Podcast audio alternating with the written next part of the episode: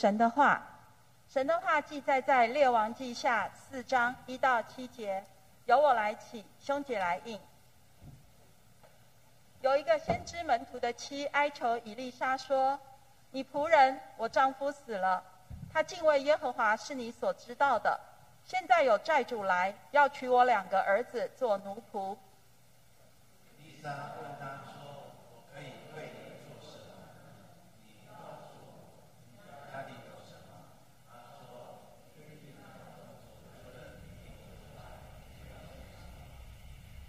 伊丽莎说：“你去，向你众邻舍借空气米，不要少借。”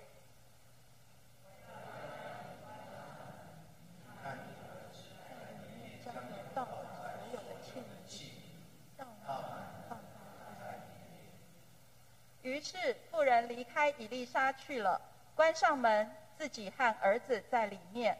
儿子把器皿拿来，他就倒油。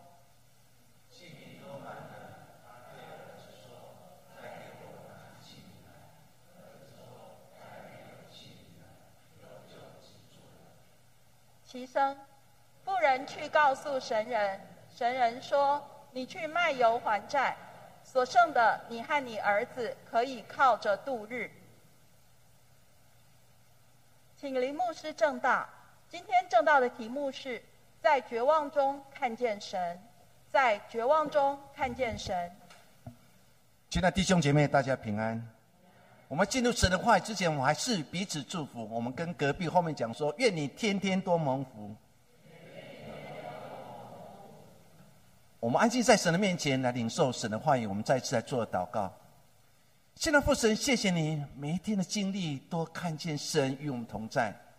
虽然在患难中依然看见了亮光，虽然苦难中依然看到希望，也让我们在每一天当中再次因为你的话语重新得着能力，也因为你与我们同在，让我们信心继续走前面的路，也让我们在这时代当中虽然看似绝望，但是依然看见神就赐福于我们。父神，谢谢你，也让今天的敬拜从开始到结束都有圣灵亲自的带领。我们将祷告，奉耶稣基督的名，阿门。人生在世，我们都会面对一些绝望的事情。我印象很深刻，我有个学妹，她在东部牧会。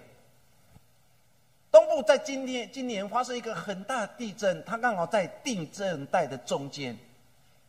他回想那天，忽然一个大地震。教会包括他所住的牧师馆的墙壁开始龟裂。她是一个独身的女性，她在一个这样的状况当中，在摇晃当中的时候，她只能做一件事情：说神啊，求你帮助我，让我胜过这一切。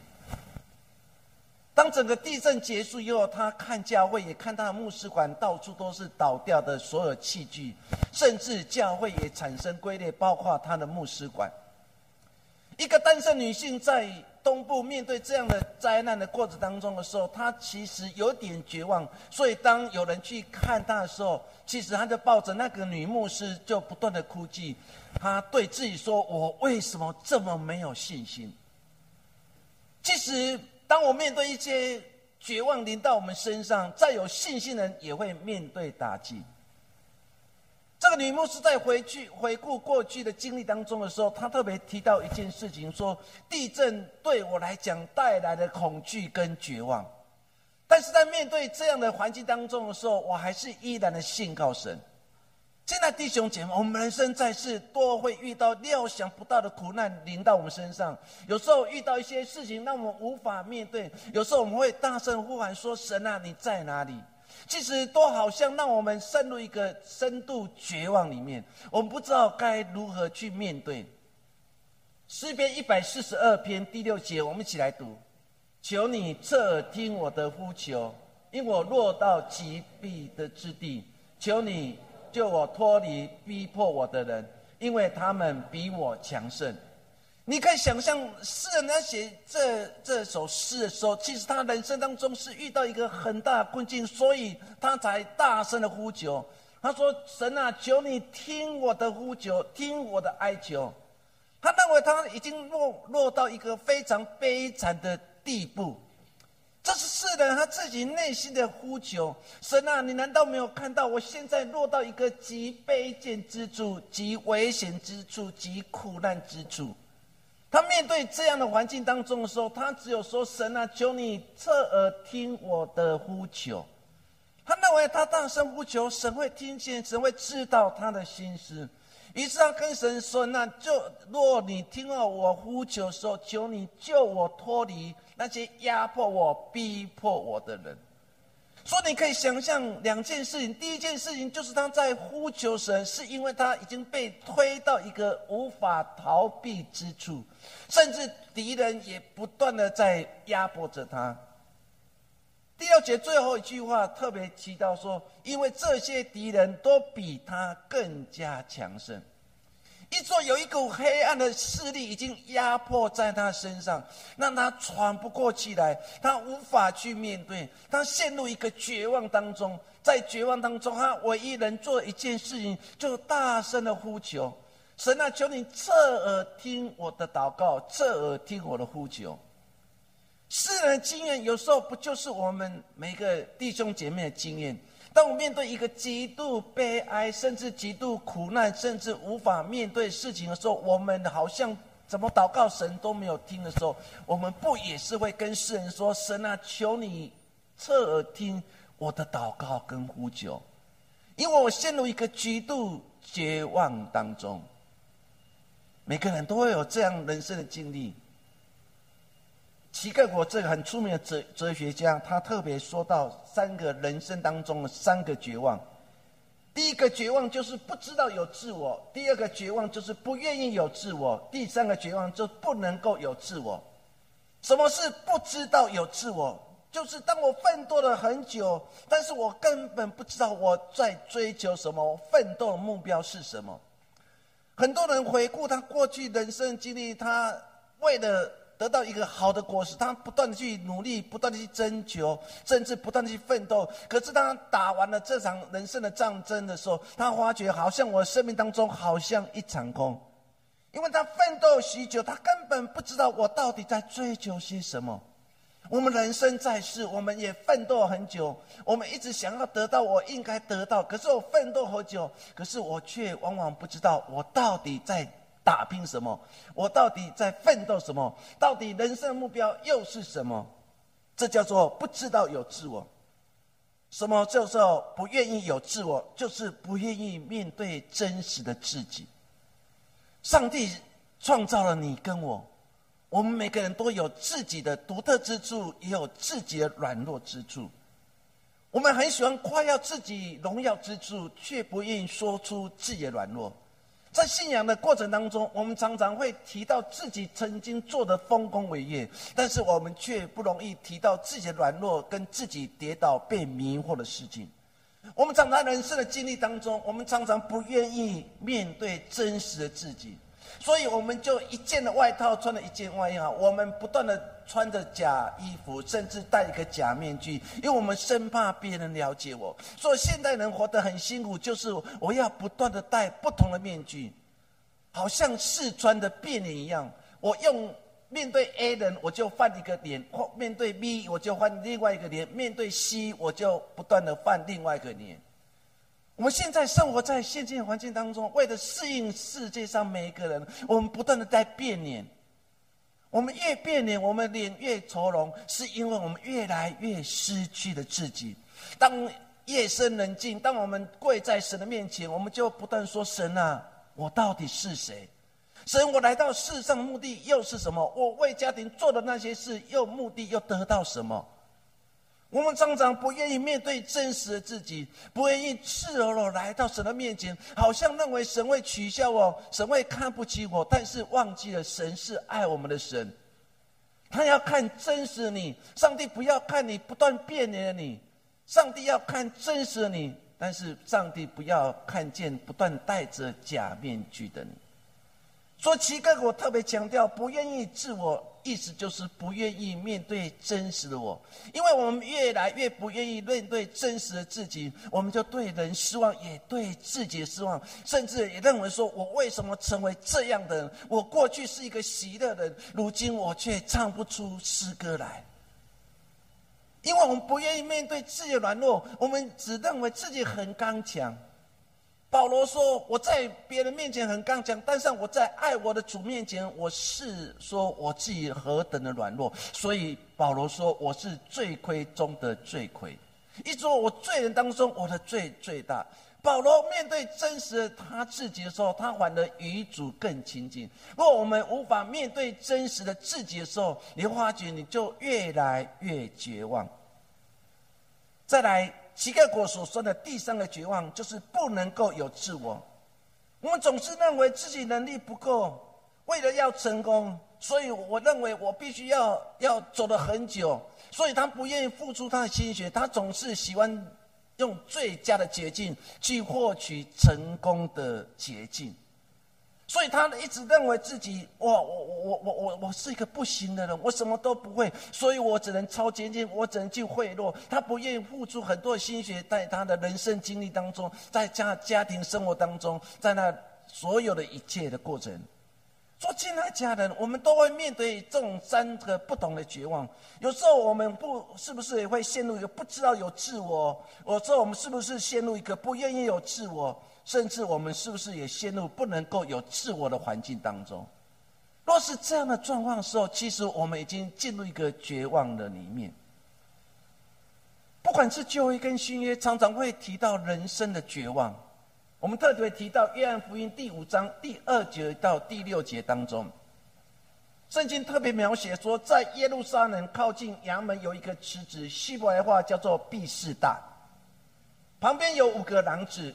里面躺着瞎眼的、瘸腿的、血气枯干的许多病人，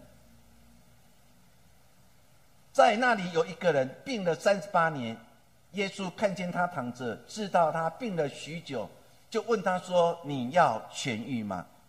当我们去读约翰福音第五章的第二节到第六节当中，他特别提到说，有一个池子叫做必士大池子。相传这个毕士大池子的水若搅动了，先下去的人就会完全得到康复。所以很多的病人都来到毕士大池子的四周围。圣经描写说，有瞎眼的，有瘸腿的，有血气枯干的。这些人代表什么人？代表绝望的人。因为他已经对自己的人生已经绝望了，他唯一的希望就是来到了毕士大池子，等待池子搅动的时候，我第一个下去，我绝对就可以重新恢复健康，我瞎眼的必得到医治。做很多的亲人就把这些有需要的人全部丢在毕士大池子的四周围。耶稣进入这个毕士大池子四周围，他看见不是一群有希望的人，他看见是一群完全都已经绝望了，他们对人生已经绝望了。圣经描写说，有一个人在那个地方已经躺了三十八年。有时候我们亲人当中，若遇到一些瘫痪在床、中风在床，我们可能照顾了五年，就觉得精疲力尽了，甚至对躺在床上，他也觉得他对人生已经没有任何希望。何况这个在毕士大池子已经躺了三十八年的人，你可以想象，可能身体极其瘦小，可能他脸上已经没有任何灿烂的眼神了。这样的人都期待有一个亮光，那就是等待必至大的池子搅动。有时候人生当中不也是如此吗？我们在寻找一个希望，我们在等待心灵上的必士大池子搅动，谁来搅动了一池春水，让我看见了希望。我们都有绝望的时刻，当我面对绝望，我们到底要去哪个地方？这些绝望的人，包括病了三十八年的人，包括那个绝对瞎眼、血气枯干的人，他们唯一能到的地方就是毕士大池子，这是他们人生唯一的希望。他们希望在那个地方遇见神，他们希望在那边看见神，他们希望在那边得到拯救。今天我们成为一个基督徒，哪个地方才可以让你得到拯救、得到帮助、得到能力、得到祝福呢？难道只有在看直播的时候吗？还是我们回到神的面前，亲自与神相见？哪里才是我们心目中得着医治的必四大之日？你要往那里去。我每个礼拜回到神的教会，就是知道我们相信我们的教会就是新的毕士大池子。我要在那个敬拜当中、神的话语当中得着力量、得着帮助。因为我相信，当我在敬拜的时候，神会再次对我说话；当我在敬拜的时候，神的意志就临到我生命。所以，我们每个礼拜我们准时来，准时来的目的就是等待毕士大池子重新在我们教会当中搅动了。可是今天毕士大池为什么不动搅动？是不是？我们与神的关系越来越浅薄，是不是我们离神越来越远？是不是我们已经失去对神的信心？是不是我们已经忘记了读神的话语，安静在神的面前祷告，以致必杀之子现在不再搅动？或许这些躺在毕斯大池子，他们曾经说过：有一天，有一天早上、中午、晚上，毕斯大池子搅动了，所以这些人才会抱着这期待心来到毕斯大。可是为什么这躺了三十八年的人看不见毕斯大池子被搅动？是不是神的灵已经离开了？求神帮助我们，当我们灵枯干。当我们灵不再有上帝活水浇灌在我们生命当中，我们生命会枯干。我们教会若没有打开我们心胸，那我们教会若没有用我们的口、用我们灵来歌唱赞美神的时候，我们教会也会枯干。教会一枯干的时候，上帝的灵就离开了，就如同沙漠扫罗的上帝的灵离开，他从此以后不再有能力，他的生命当中常常以自己为思考的方向。求神再次帮助我们。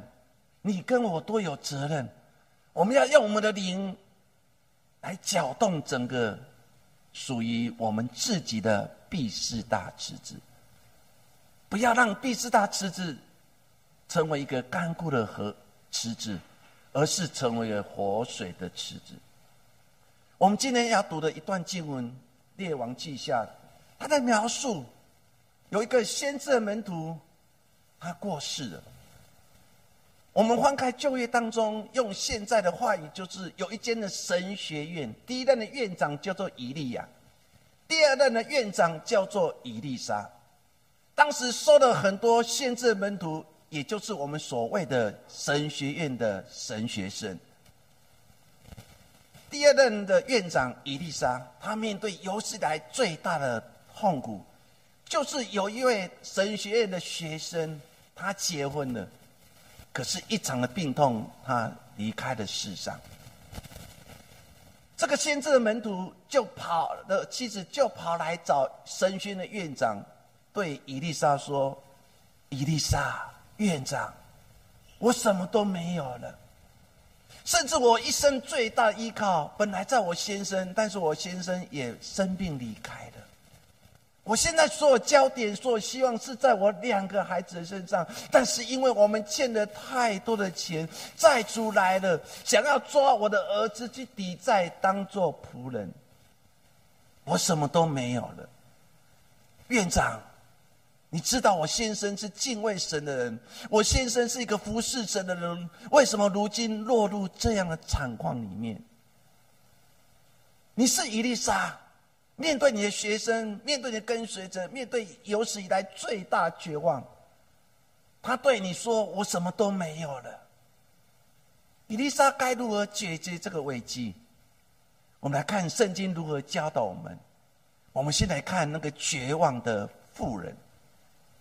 四章第一节说，有一个先知门徒的妻哀求伊丽莎说：“你仆人，我的丈夫死了。”他敬畏耶和华是你所知道的。现在有债主来要娶我两个儿子做奴仆。伊丽莎问他说：“我可以为你做什么？你告诉我，你家里有什么？”他说：“婢女家中除了一瓶油之外，没有什么，只剩下一瓶油，什么都没有了。”从这段经文当中，我们看到的五个点，第一个点就是。这个先这个先知的门徒的太太来找伊丽莎，是因为她的丈夫是先知的门徒，也就是神学院的学生。这个神学院的学生的太太来找院长，希望院长能替他解决这个危机。他特别提到，他的先生不是不学无术的，他先生是一个敬畏神的。所以他的太太对伊丽莎说：“你知道我的先生是敬畏神的。”意思说，伊丽莎非常清楚这个先知的门徒他的信仰背景，甚至他敬畏神的态度。所以这个太太才勇敢的对伊丽莎说：“你知道，这个人你知道，你也知道他是爱唱圣诗的，你也知道他喜欢聆听神的话语，你知道忠心传扬你的话语。”伊丽莎，你知道他是一个敬畏神的人。虽然如此，可是他却留下了一些债务给我。用现在眼光说，留下很多的债，付了很多的债。若我们现在法律上说，当年父母亲有债务的时候，你要赶快等父母亲过世之后，你要赶快抛弃继承，不然的话，你可能所有债务你要一手承担。说你可以想象，先生欠的钱，太太要承担，这个债务可能太大了，他们可能偿还所有的债务还无法偿还完全，所以他跑来找伊丽莎说：“老师，我的先生是敬畏神，你是知道的。这样敬畏神的今天为什么要落入这样状况，而且留下了这么大多的债务让我承担？”你可以想象多么悲惨的一件事情。你可以想象这个妇人绝望不绝望？当然非常绝望。先生没有留下一分钱不算什么，但是竟然所留下的不是正数，而是负数，而是负债。他们已经无法偿还这负债，现在他唯一能依靠的，就等孩子长大。等孩子长大有工作，我们就慢慢的偿还。我们教会有些姊妹，她面对的家中问题的时候，她一个人自己承担所有一切。有时候看到这个教会的姐妹这样的付出的时候，也会觉得心里非常不舍。她一个小妇人，一个手要扛起整个家庭的重担。或许她心中一直期待我的孩子有一天会长大，可是她孩子现在国小、幼稚园。要等他长大，要等待多少时间？这个先知门徒的太太来找伊丽莎说：“我的先生是敬畏神的，他留下了负债。我期待我的孩子可以长大，但如今好像来不及了，因为债主来了。台湾很多讨债公司的现在改名叫资产负债公司。”他们拿讨债，可能在你家里撒名字，然后掉猪头、掉狗头、掉的一切来恐吓你，让你心里非常畏惧。我相信这些债主来找这个先知门徒的太太，或许一定每天大声喊说：“还钱来，还钱来，还钱来！你不还钱，你就知道你的小命不保。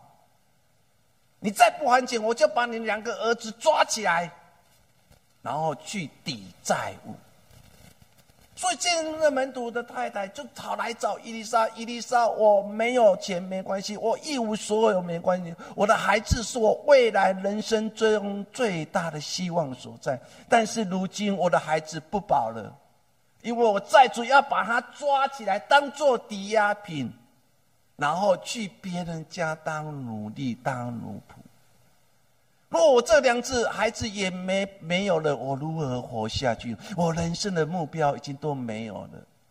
即使先知门徒他讲他自己已经陷入一个绝望的里面了。若我没有财产没关系，但是我没有孩子，我以后该怎么办？他在对伊丽莎说：“我现在已经完全多绝望，所以他才会说我什么都没有了。”你是伊丽莎。若是我以我是以利沙，我一定过去去抱着这个先知门徒的太太说：“神求神安慰你们。”我们常常只会做这样说：“我会为你祷告。”但是我们真的有真的伸出我们的手为他祷告吗？我们真的伸出手来帮助他度过生命当中最大难关吗？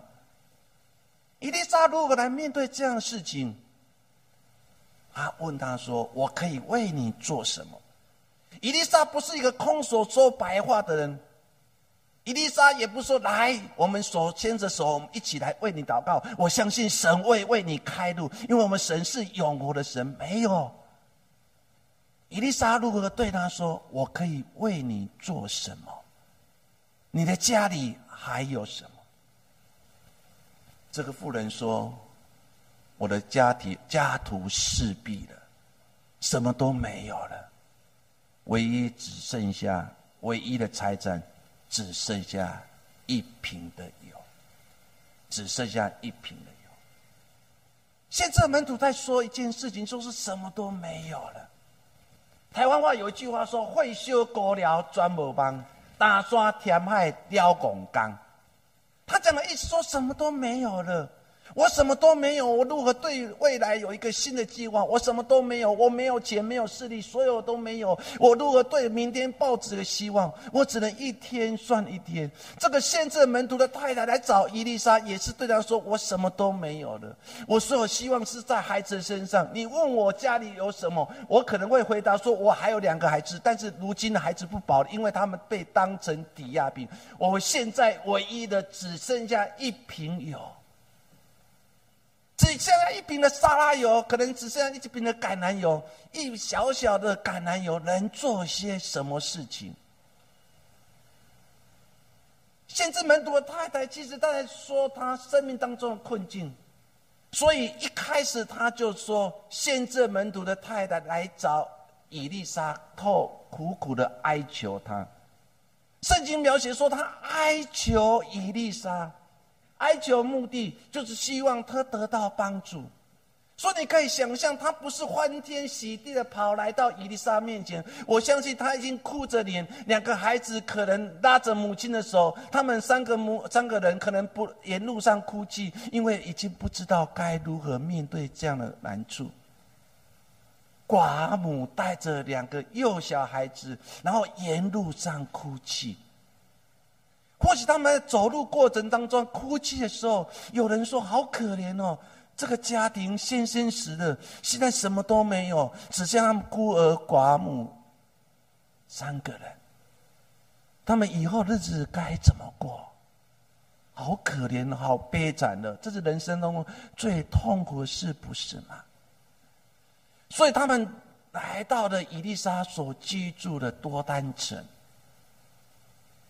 他们唯一所做的一件事情，圣经描写，他们就哀求，哀求里面带有哭泣的意思，带有大声的哭求，说：“伊丽莎，我的老师，我的院长，你的学生死了，现在什么都没有，我该怎么办？”他唯一能寻求伊丽莎帮助，希望伊丽莎透过神的能力，让他看见一个希望。说他面对一个困境，他哀求伊丽莎。希望得着帮助。四篇十八十三篇的一节到二节，我们一起来读：耶和华，你要忘记我到几时呢？要到几时吗？你也掩面不顾我，要到几时呢？我心里筹算，终日愁苦，要到几时呢？我的仇敌升高压制我，要到几时呢？你可以看诗篇十三篇一到二节当中，诗人说什么？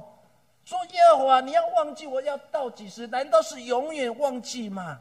若是你是过寡那个先知门徒的太太，你也可能会跟神祷告：上帝啊，我的先生是如此敬爱你、服侍你，进入神学院受造就，如今是一贫如洗，如今还有很多负债。上帝，你要忘记我到永永远吗？上帝啊，你要忘记我到什么时候呢？我每天都在算我的愁苦要到几时呢？我的仇敌升高压制我，要到几时？诗人不断说要到几时？要到几时？要到几时？表示这件事情已经压得他喘不过气了。他只能对上帝说：“神啊，要到几时？什么时候苦难才会结束？什么时候忧愁才会结束？什么时候绝望会结束？”先知门徒的太太跑来找伊丽莎，或许也有这样的想法：说要到几时我的苦难才会结束？要到几时我的债务才会减轻？要到几时我孩子不会被卖掉当那样奴隶？我的孩子可以永远陪在我身边？上帝，我的祷告你何时会聆听？上帝什么时候会到？诗人的心情或许跟瓦姆的心情不也是如此？伊丽莎如何面对在一个绝望当中重新找到一个希望。如果我们继续来看第四章第二节，他说：“我可以为你做什么呢？你告诉我，你家里有什么？”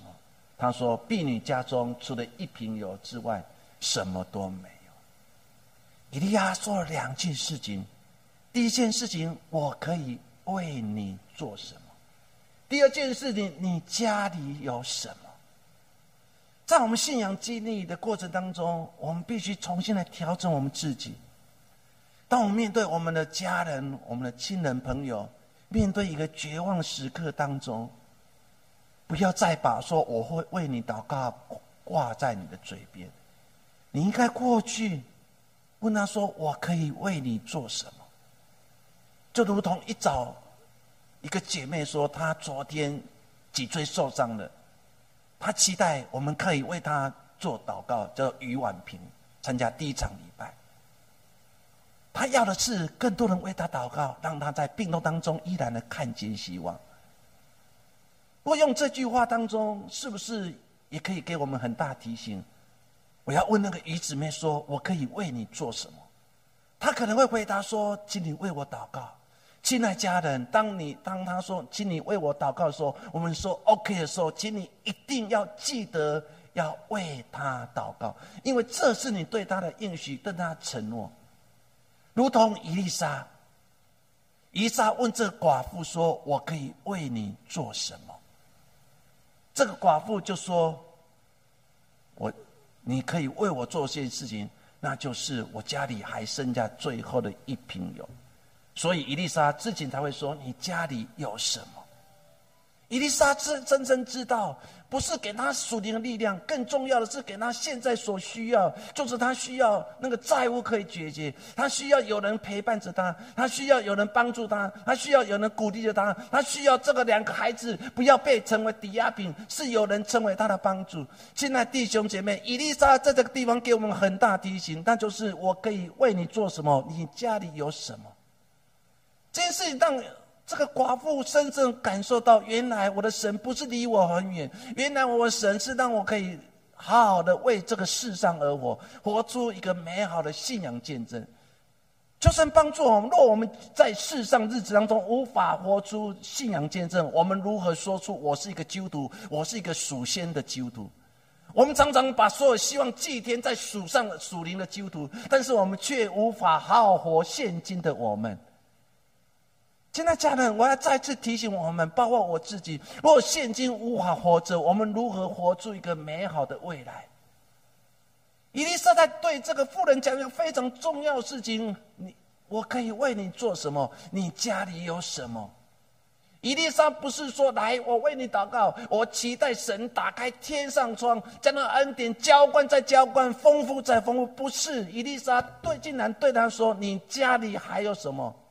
因为他现在最迫切就是债务可以解决，他现在什么都没有，他期待的说：“我的孩子不要成为抵押品，离开我远去。若孩子远离了，所有一切都没有。你想这个寡妇可以继续生活下去？不可能的，因为他什么都没有了。”伊丽莎才会问他说：“你家里有什么？”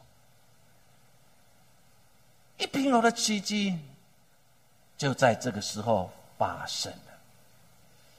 上帝竟然透过一瓶小小的油，竟然扭转了整个先知门徒整个家庭。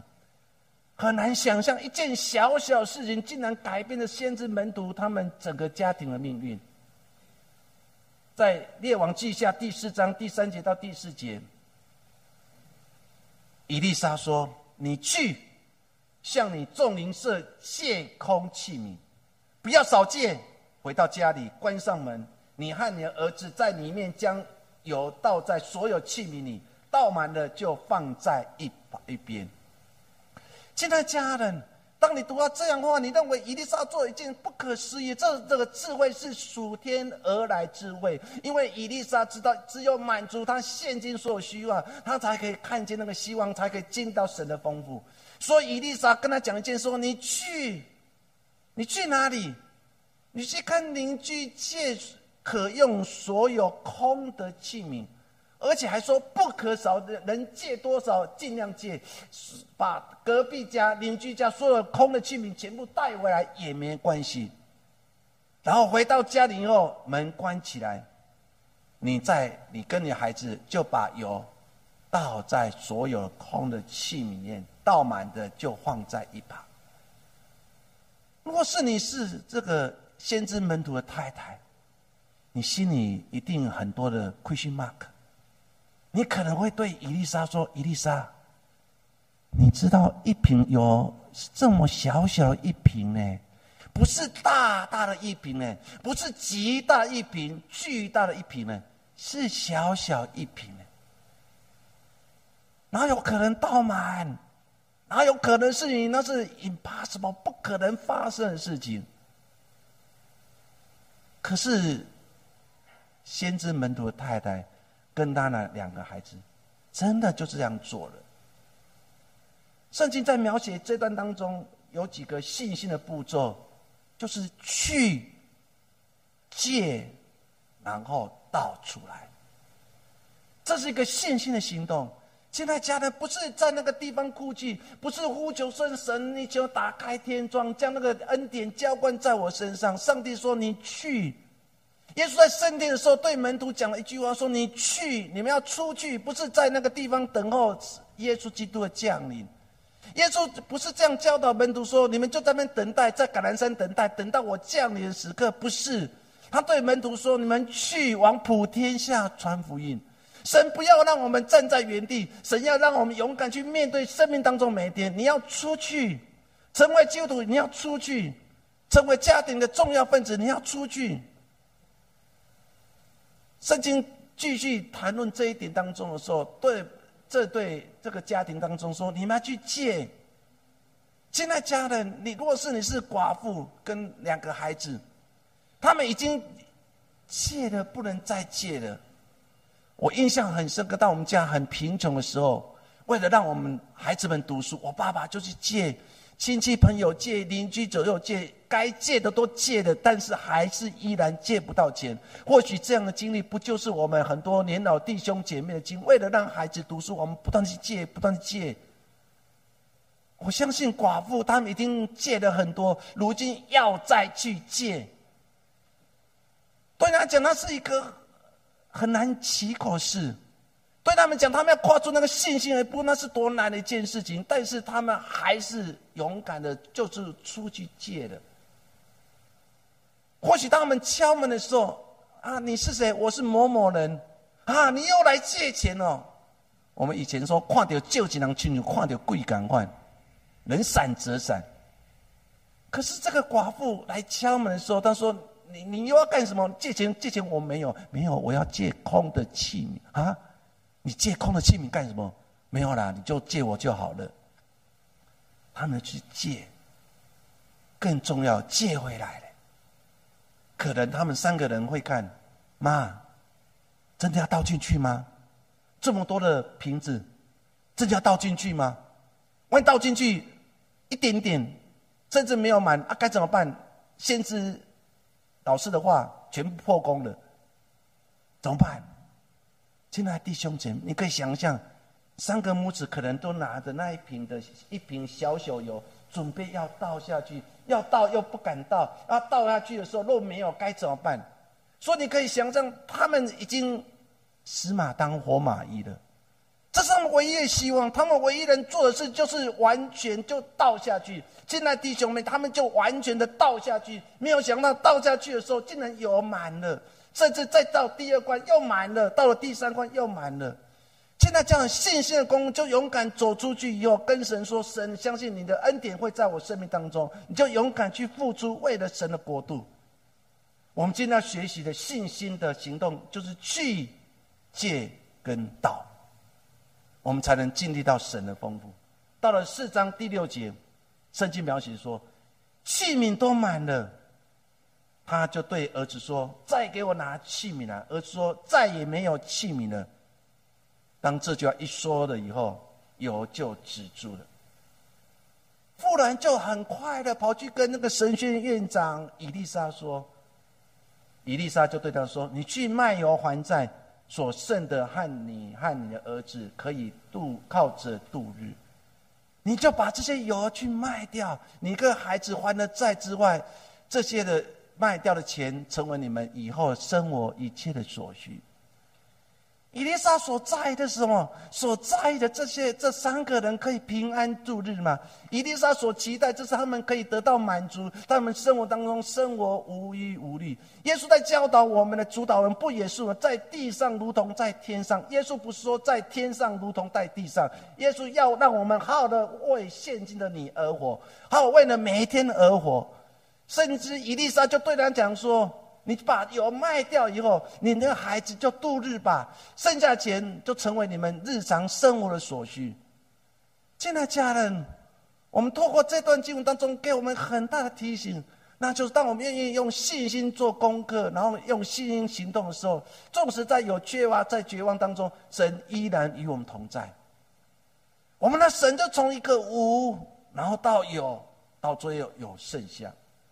我们的神就是让我们在一个绝望当中的时候，重新看到了希望。就如同最近我们读《活泼生命》在看约瑟的故事。昨天在小组当中，我们在分享，为什么上帝先七个丰收年，在七个旱灾年？为什么不先七个旱灾年，在七个丰收年？有时候生命最难的功课，就是如何去看神所给我们一切。整段的故事进入当中，他提醒我们：我们神就是可以从无到有，甚至到有圣。我们的神就是当我们在一个绝望当中的时候，依然能看见的希望，依然在那个地方看见神与我们同在。雅各最后要去埃及与他的儿子最钟爱儿子见面的时候，神再次跟他讲了一句话说：“雅各，你放心。”你在那个地方会成为一个很大支派。你担心的以后没有人送终，放心，约瑟会为你送终。更重要的，神对雅各说：“我会与你下到埃及去。”一说我会跟你去埃及，在你人生当中最辉煌的时候，我与你同在；在你人生走向一个终点的时候，我会与你同在。有时候，生命当中最美一件事情，就是不管在任何环境当中，神都与我同在，不是吗？神在这个地方用一段很有趣的经文，对当时已经渐渐老迈的雅各这样说：“雅各，你放心，丰盛的时候有我与你同在；如今你身体衰微的时候，你要看你最后最钟爱儿子约瑟，我会与你同在，陪你一起去埃及地。”我们的神就在这个寡妇最脆弱时候与他同在。原来我们的神就是从无到有，到最后有胜。我们的神会让我们在一个绝望当中重新看见的希望。我最后要用马可福音第五章三十六节所说，耶稣所说的：“不要怕，只要信；不要怕，只要信。”你跟你隔壁的弟兄姐妹说：“不要怕，只要信。”生命当中难免会遇到绝望事，我们的处境再艰难，也不会像这个先知门徒的太太，先生死了，留下债务，债务大到必须把儿子当做抵押品去变卖。在他最绝望、最害怕的时候。伊丽莎来到他们生命当中，成为他们帮助。他们再次经历过去他先生所信靠的神，就是永活的神。如今他所信靠神，也就是永活的神。亲爱家人，未来日子如何，我们都不知道。我只知道神的话语对我们提醒说：不要怕，只要信。我们来做个祷告。亲爱父神，很熟悉的一段经文，却看出一个妇人心中的恐惧。他已经完全没有任何依靠了，因为过去是先生养家，他靠着先生可以平安的度日。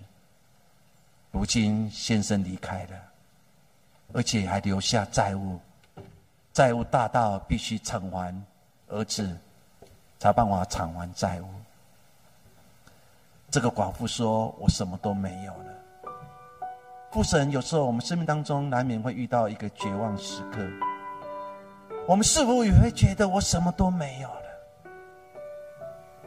但是我相信，不是我什么都没有，因为我还有一些愿意借我的空器皿的邻舍，他们愿意把空的器皿借给我，让我领受恩典。虽然看起来我什么都没有，但是我还有孩子，我还有神所赐的生命，我还有一位神。父神，求你重新调整我们每一位你的儿女，在面对绝望的心态，让我们真的再次经历神丰富的恩典，也让我们深深相信，只要信，不要怕。耶稣，谢谢你，愿你的平安与我们同在。我们将祷告，奉耶稣的名，阿门。